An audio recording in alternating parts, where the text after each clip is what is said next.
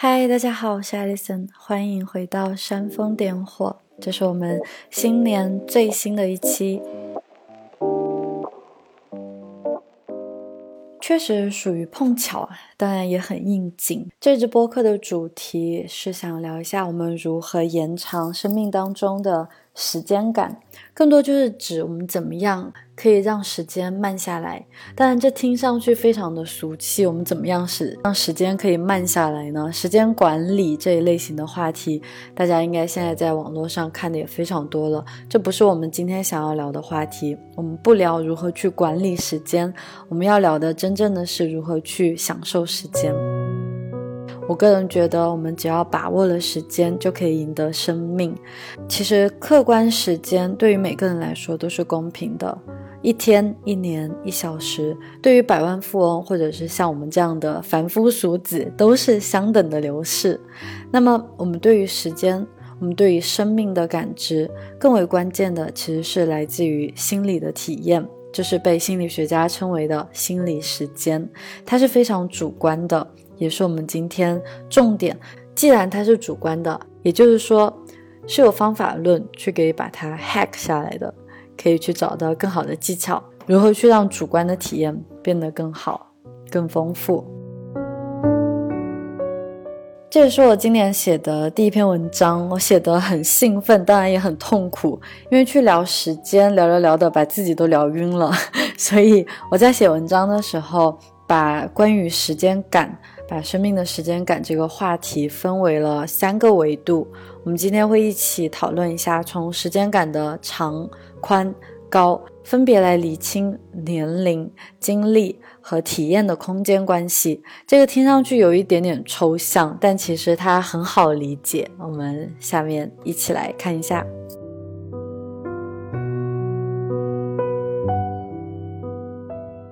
要说我个人对时间的主观感，其实还是在过去这三年才发生天翻地覆的变化的。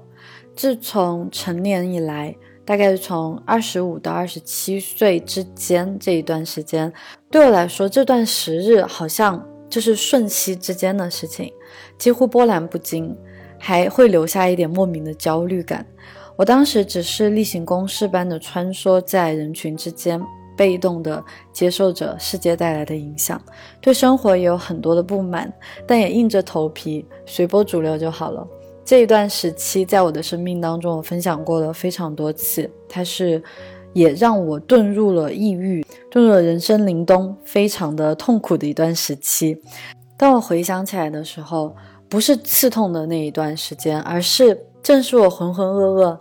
在好像打个引号，在享受当下的那一段时间，才是真正的空白。我们大家应该都不陌生，在小时候会觉得每一件事情都很新鲜，小时候会觉得一天很长，不管是在学校还是在家里还是在野外，我们看到所有东西都是新鲜的。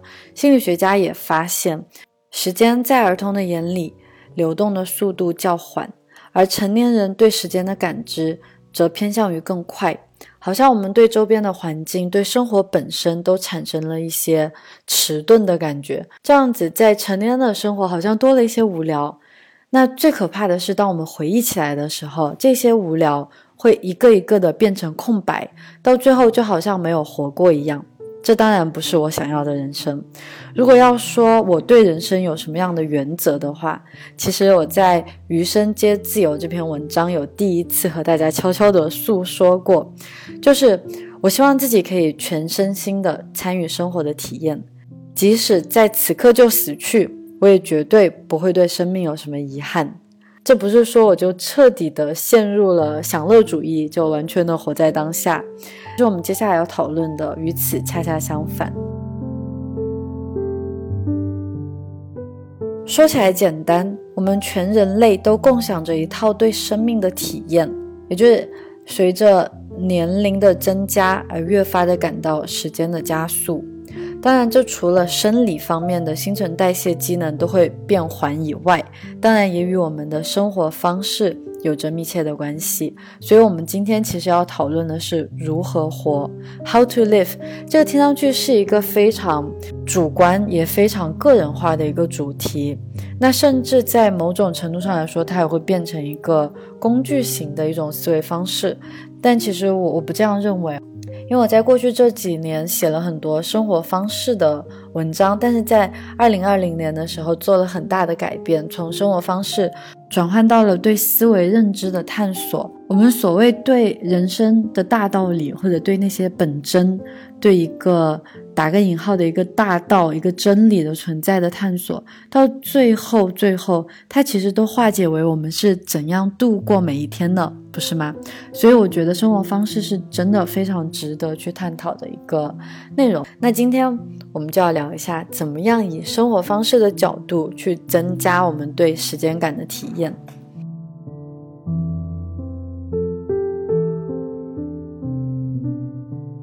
那我个人第一次感到时间被无止境的延长，是要到二零一九年的那个秋天。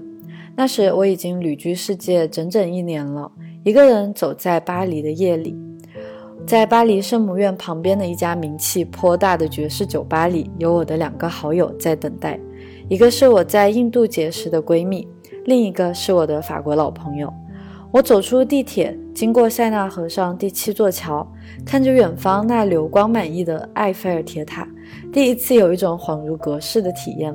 我想起了童年街区的夜，成都某个夕阳满树的黄昏，还有上海那温柔无止境又极度狂躁的生根，当然混杂着过去这一年在旅居途中，经过了东南亚，回到了欧洲，每一个日日夜夜。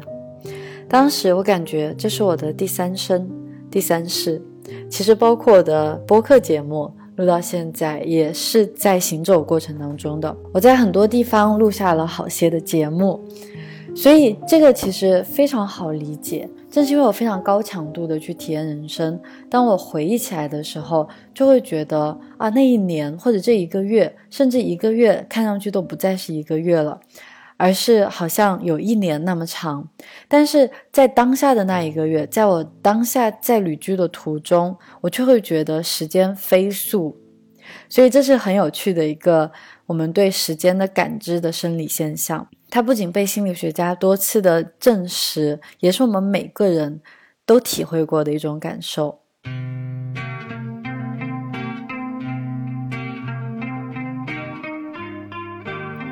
所以今天我们就利用这一原则，来看看我们怎么可以以时间感的长宽高，来为我们如何花时间做出更好的决策。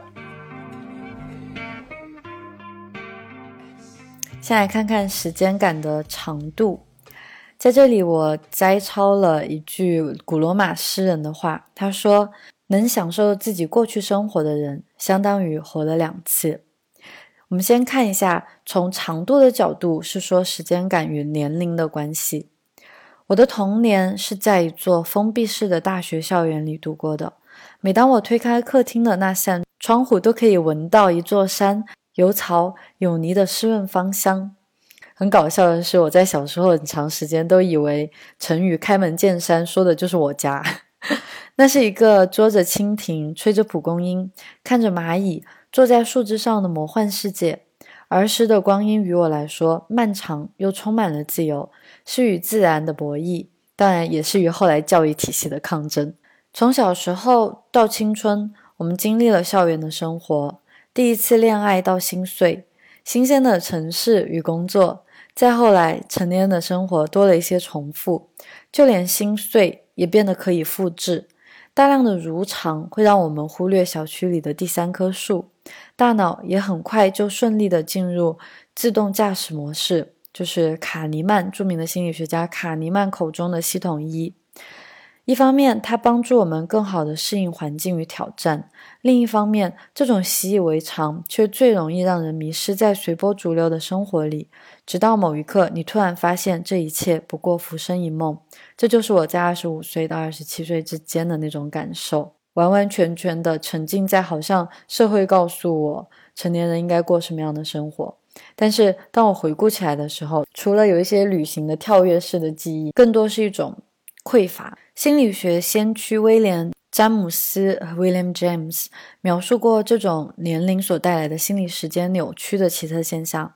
他说：“年轻的时候，每一天，甚至每一个小时，我们都会获得很多新的经历，感觉生活丰富多彩，一点也不单调。而且那段时间好像也很漫长似的。但是，随着岁月的逝去，这些经历慢慢变成一种例行程序，规律的几乎都让人注意不到。”当我们回忆这些经历的时候，就会感觉尽是一些空洞无物的内容。然后一年年过去，时间也就悄无声息地逝去了。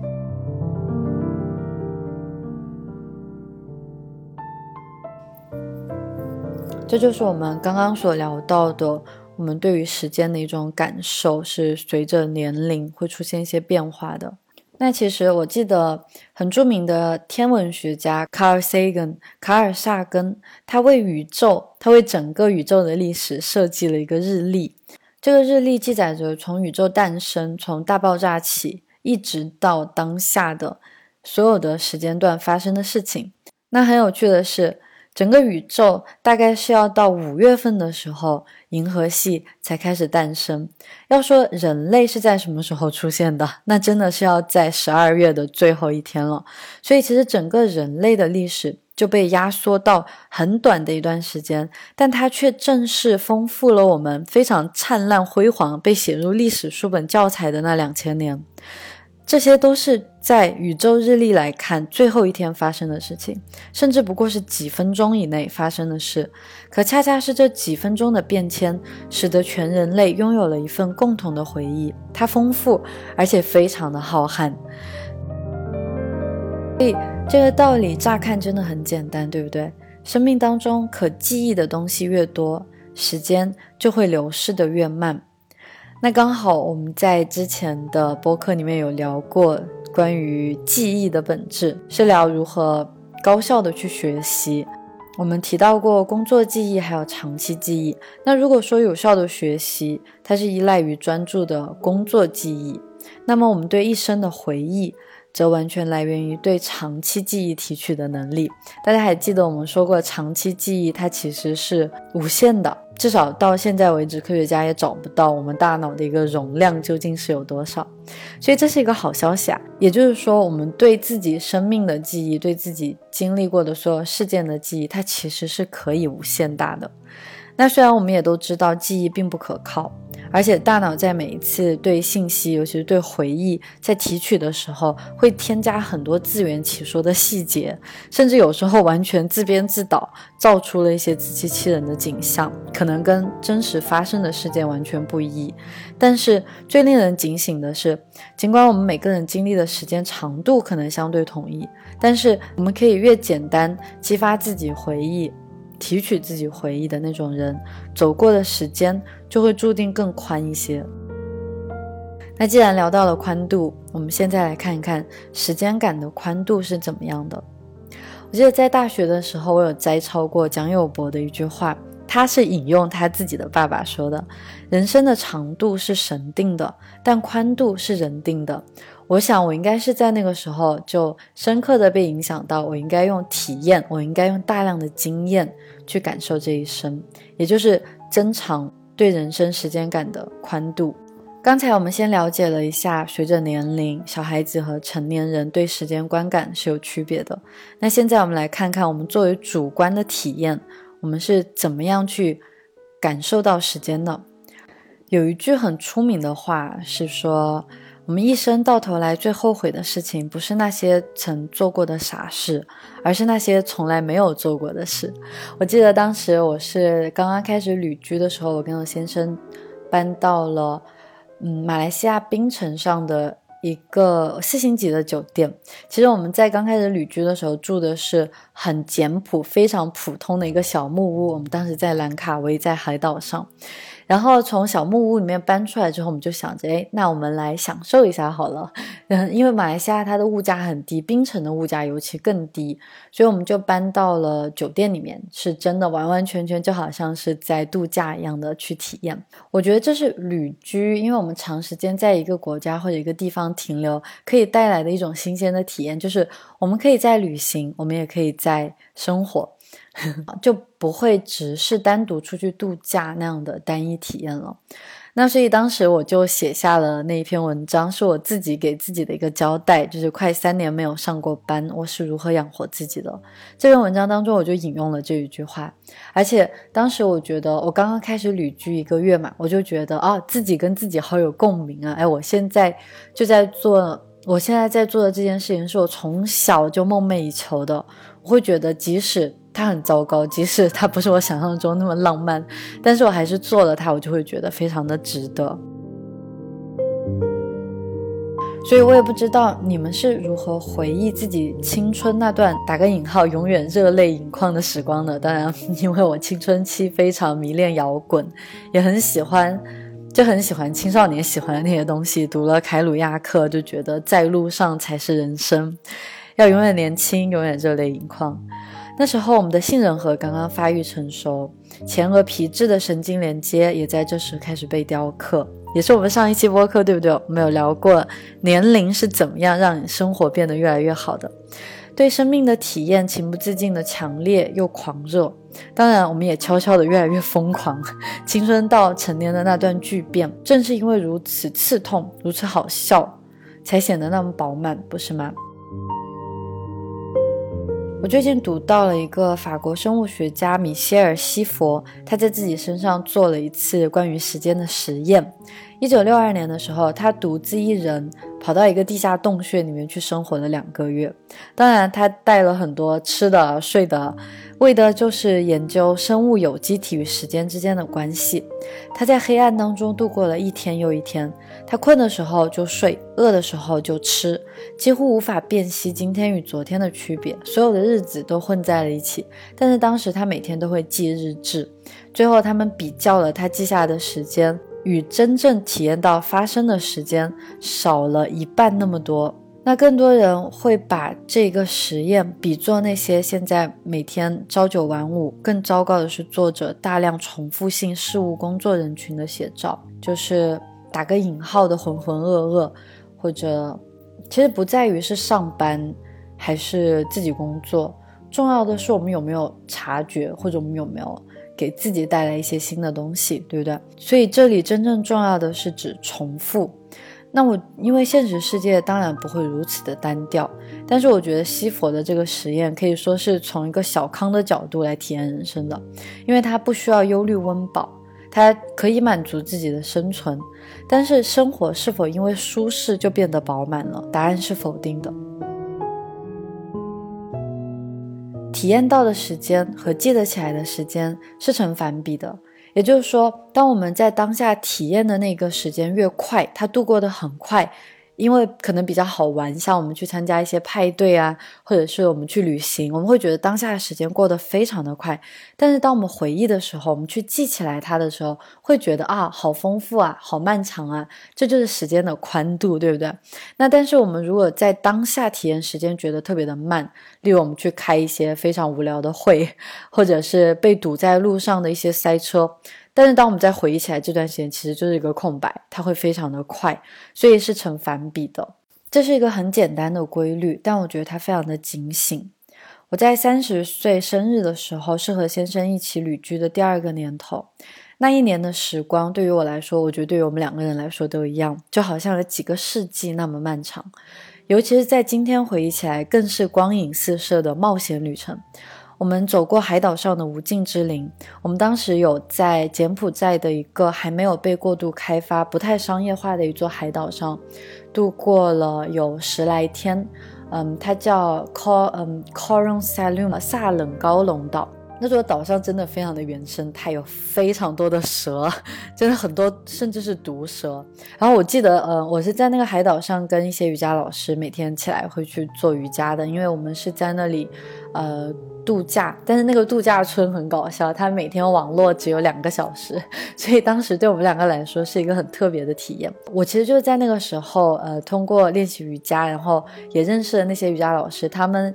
引导了我接下来去印度学习瑜伽的，然后我和我先生也跑到热带雨林当中去徒步，那是我人生到此为止走过最艰难、最心惊肉跳的一段徒步了。因为真的会可能会遇到蛇，所以我就非常的集中注意力，高度的集中注意力。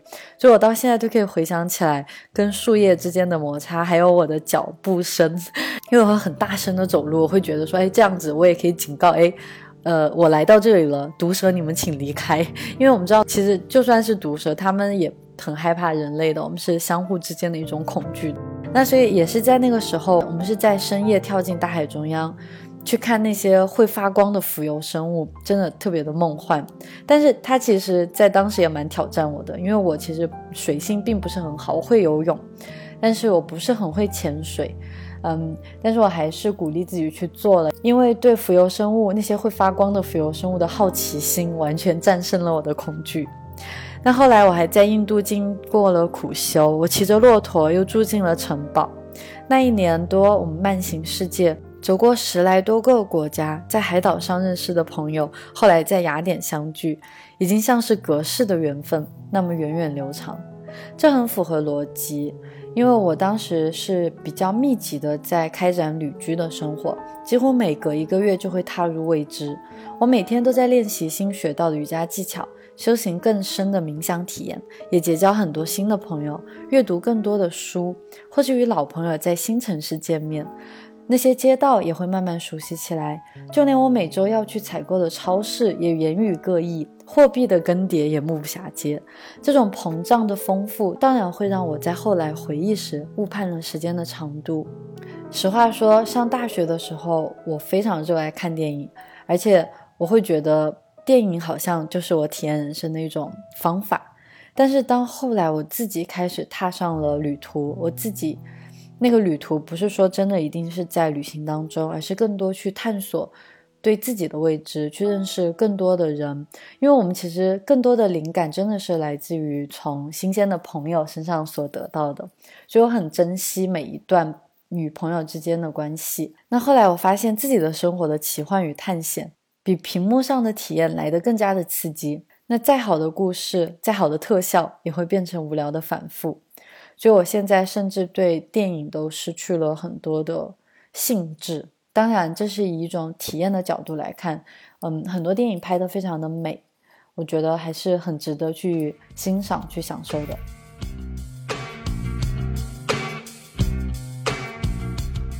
但是，大家都可以猜得到，我们这种高速的，我们这种非常强烈的高速的生活在时间里。当然是会带来一些无谓的加速感的，它甚至会产生焦虑，它也是灾难的起点。这个很好理解。当我们不断的去追求新鲜感，那总有一天是再新鲜的东西也不能满足我们的时候，对不对？所以我们要讨论的不是新鲜感要多么的新鲜，多么的新奇，而是我们应该怎么更聪明的去制造这种新鲜感，这样子可以来到时间的高度。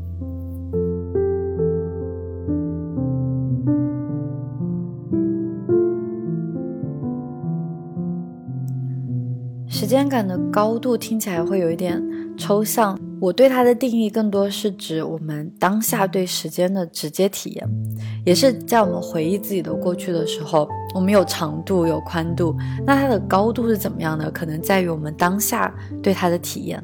我们刚才已经看到了。人生当中的经历越丰富，时间会度过的越快速，回忆起来的时候却更有分量，好像人生更漫长了一些。这已经算是一个不算常识的常识了，对吧？但是如今我们被网络、被互联网占满的生活方式，已经不再满足这样的原则了。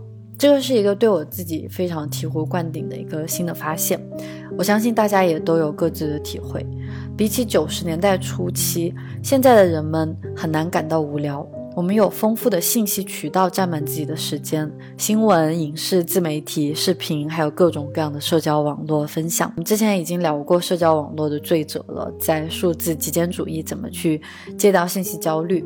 那除了让我们上瘾，你们发现没有？当我们沉迷于社交网络这些东西的时候，时间会过得非常的快，一不小心，下班后的休闲时间就全部都用在眼花缭乱、精彩纷呈的碎片内容里面了。我们很长时间。包括我自己，我自己在很长时间里还以为看电视或者刷刷手机就是一种休闲放松的形式。其实我们的注意力被瞬时的占据，而且还高度的分散，大脑早就负债累累，怪不得晚上睡也睡不好。我记得积极心理学鼻祖塞利格曼就说过，在他的《幸福的真相》那本书好像是，他有说过，长时间的看电视最容易造成轻度抑郁。那我自己就完全深有体会了。二零一六年是我成年生活里第一次获得自由、获得时间自由的一年。我几乎整个人完完整整的坍塌在信息的被动接受里。因为我当时刚刚搬到德国，我以前应该跟大家分享过，那段时间我只有在学习德语，然后没有做任何其他事情，所以我有我手上有大量的时间。而且那时候我会觉得好像是自己给自己放了一个假期，我就拼命的看电影，拼命的看电视剧，没事我就去刷手机看一些好玩的东西。那第一个结果是，那两年来除了旅行的经历，呃，我对那一段时光几乎没有留下什么深刻的印象。那第二个结果就是我陷入了后来二十七岁漫长无望的抑郁情绪的深渊。那正如黑塞在《悉达多》讲述释迦牟尼的故事的时候，他有说过：“一切未受尽的苦，未获得的救赎，都会重来。”我就是那种对某件事情一定要体验到极致的人，这样我才可以不回头的朝前走。但是因为要体验到极致，就会在当下对自己伤害非常的大，所以我也因此走过了非常多的弯路。那但是我们的时间法则是这样的：当我们的注意力高度集中，我们传统的时间法则，当我们注意力高度集中的时候，尤其就打比方，我们在看一部悬疑电影，当我们全神那种全神贯注的感受，会让时间一下就溜走了。但是与那种传统时间感相违背的是，虽然当时很投入，但是回忆起来的时候却不那么丰富。德国当今炙手可热的社会批判者罗萨在提出他的社会加速理论的时候，他有特别的将这种现象称为时间的异化。他非常尖锐的说啊，他说这些电视节目或游戏或是社交网络的娱乐内容，跟我们是什么或我们是谁一点关系都没有。他们跟我们的内在状态或体验没有产生有意义的共鸣。这些片段不会在我们的脑袋里留下任何记忆痕迹。当然，这不是说我们就不应该去享受娱乐，扔掉电视机，拔掉网线。当然不是，我们这一代很幸运，我觉得我们有着人类历史无可匹敌的舒适与安全。但是我们也一不小心就会被那个还没有跟上步伐的大脑神经网络基因结构给拖后腿。大家都知道，我们文化前进了非常多，但是其实我们和整个基因的变异还没有跟上文化的变异。例如，我们会上瘾。我们会嗜糖，我们很喜欢吃甜的，还有无可名状的悲伤都会产生，所以我会觉得真正重要的不是一味追求新鲜，而是聪明取巧的去制造新鲜。那总结来说。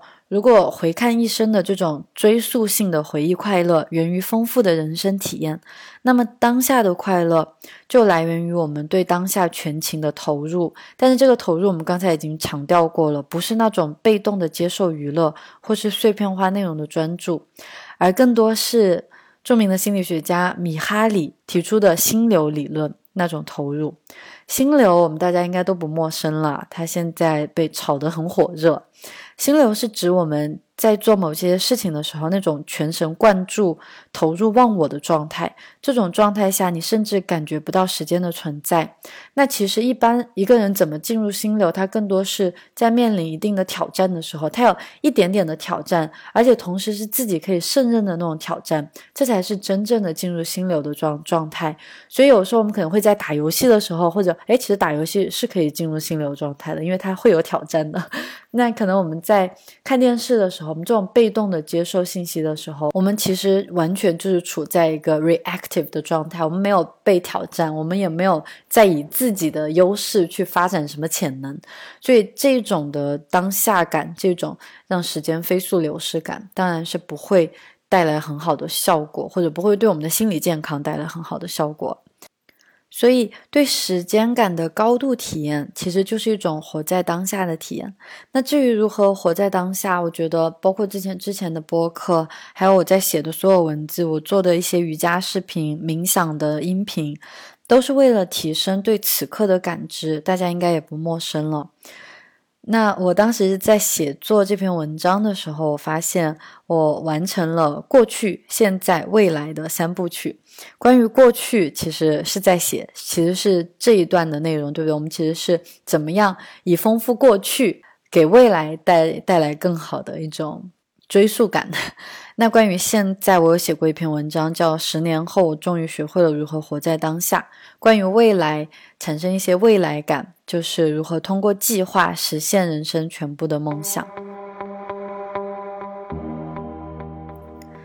我们再一次回到刚才提到天文学家 Sagan 夏根他的宇宙日历当中去，我们会发现，我们现在这一代人是活在一个高速写满历史事件的时代中的。无论是正在发生的病毒肆虐，还是从互联网的普及到智能手机的侵入，我们现在的整个科技的发展，它真的是目不暇接，而且分秒必争的无孔不入的渗入到我们日常生活当中。那当然，它有一定会被书写进历史的纸张，那叫人兴奋不已，对不对？我有时候想想都会觉得，哇，我们现在生活的这个时代真的是太丰富了。以时代的角度来说，我们人类共享的这一段历史，它一定是非常丰富的。当然也有一点细思恐极，就是刚才有提到的罗刹，他所提到我们现在是生活在一个加速、高度加速的时代里。那也就是说，如果我们不前进，如果我们不发展的话，那个结果就不只是在原地踏步那么简单了，而是我们会远远落后于时代，落后于他人。对更新、更快、更高、更强的追逐，原本就是一个属于全人类共享的焦虑。这个是与我们对新鲜感的追求有所不同的。无论如何，我们刚才提到的新鲜的人生体验，其实不在于程度有多强烈。如果我们聪明一点的话，不用去旅行的前提下，也可以发现大量的未知与新奇。我想，这才是真正属于如何活的操作指南。大家都知道，如果陷入对新鲜的无止境的追求，那便是人生痛苦的根源，也是沦为欲望阶下囚的苦难。嗯，我下一篇文章，我现在的计划是会好好聊一下我们怎么样，我聊聊我们被新鲜感劫持，就是被多巴胺劫持的一个巨大的问题，也谈谈我们怎么夺回自己对多巴胺的掌控权。那最后就来总结一下这今天的一个主题，就是我们对延长生命时间感的方法论。让时间慢下来的答案真的非常简单，多做一些新鲜的事情，给你的大脑一些值得写入长期记忆的剧本。这些剧本大多来自人生的经验，但是要注意，经验与体验是不同的。体验是一种即刻的片段感受，而那些真正意义非凡的人生感受来自于经验。而经验不是说我们随便多去几个新大洲打打卡、拍拍照就可以获得的。经验是我们与环境的互动，它有很强的故事性，有明晰的出发点，它波动心弦、跌宕起伏，不是简简单单划掉景点清单或是建立点头之交的人际关系就可以获得的。我觉得以我旅居的这一段过程来说，体验非常的强烈。像我如果去一个城市或者一个国家，我只是去看一些景点，我只是。嗯，走马观花的度过它的话，其实它虽然也会给我带来很好的记忆感，但是那种记忆感并不强烈。它不如我真正在当地与当地人有互动，有建立，嗯，或者说不仅仅是这种互动，而是与当地与整个空间环境都建立了一种关系感。就我在那里有度过苦乐，我在那里有大笑有大哭，我有去。窥探别人的人生，我有去了解对方的感受。我觉得这种故事感，才是真正可以丰富到人生的。所以这种故事感不是我们去旅行就可以带来，它反而是需要我们对时间的投入的。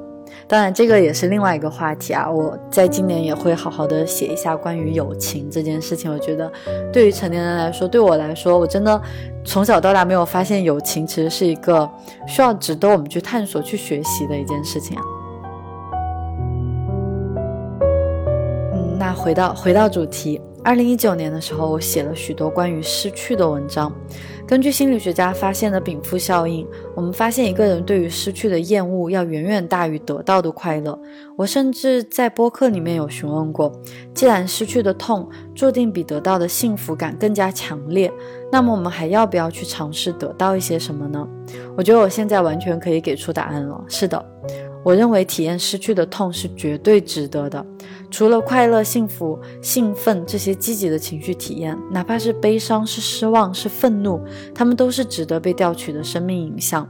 那些最难过的刺痛，将塑造你成为一个你可以成为的自己。而尤其是那些叫人生气的倒霉事，它最终也会成为你故事里最扣人心弦的片段，甚至是你幽默魅力的最佳源泉。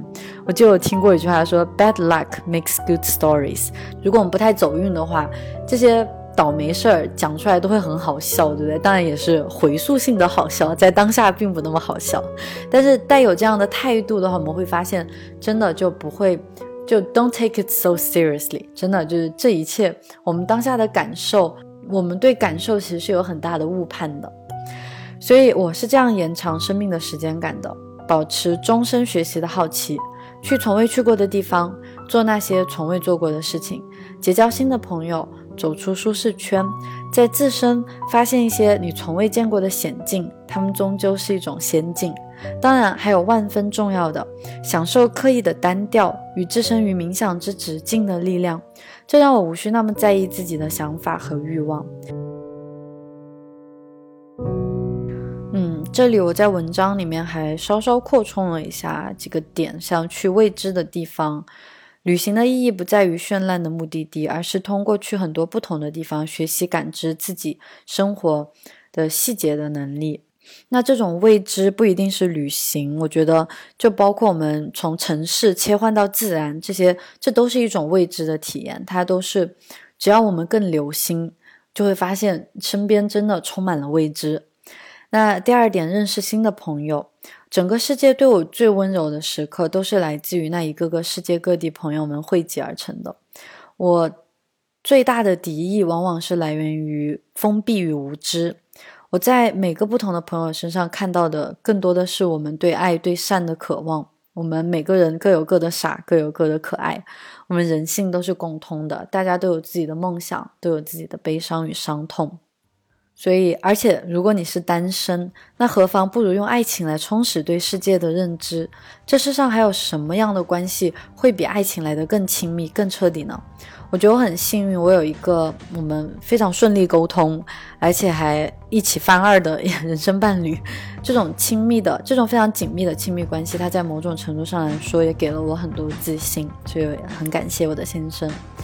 那最后，发现新的自己。学习新的东西是自我颠覆的最好的方法。我在二零一八年开始练习瑜伽，一九年丰富冥想，二零二零年又搭建了跑步的习惯。我到现在也在坚持写作，去梳理自己的头绪。这些都不是自律，说实话，这都是不过是这三年来集中的自我发展。我也发现，我现在和你们的分享，可能未来会一次次的又被自己给推翻，但是那都不重要，重要的是。我们活着，我们发现我们活着。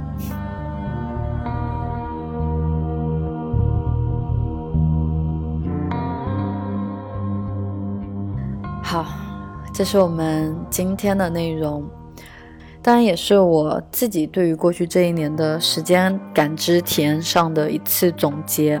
因为过去这一年很有趣啊，我们旅居生活当然被暂停了，然后在二零二零年，我们在最初。哎，对，你看，我其实最初在汉诺威，但是那两个月就生活比较怎么说，非常的普通，比较单调。嗯，非常的健康。那 但是我现在回想起来就不太有，就就那段时间会更容易被我忽略掉。那后来我们去了森林里面，在德国的小镇里面住了好几个月，每天是非常亲密的与大自然在接触。嗯，这一段时间给我留下的记忆就比较深刻。后来我又在很短的一段时间到处去旅行了，去见了很多朋友。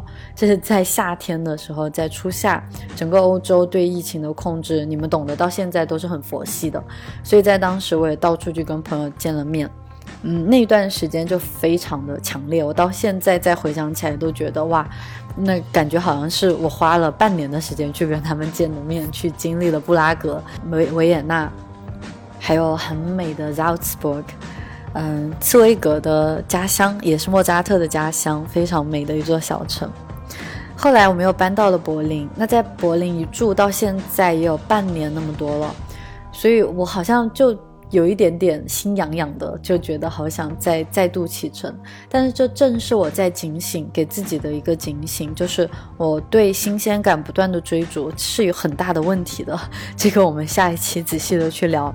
但是同时我很感激，我觉得现在会更好的去发现我们在熟悉的环境里可以去探索更多的未知。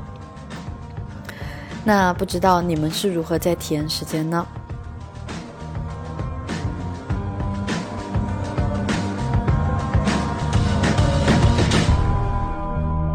是我们今天播客的内容，希望你们都一切安好，好好照顾自己哦。我们下一期见。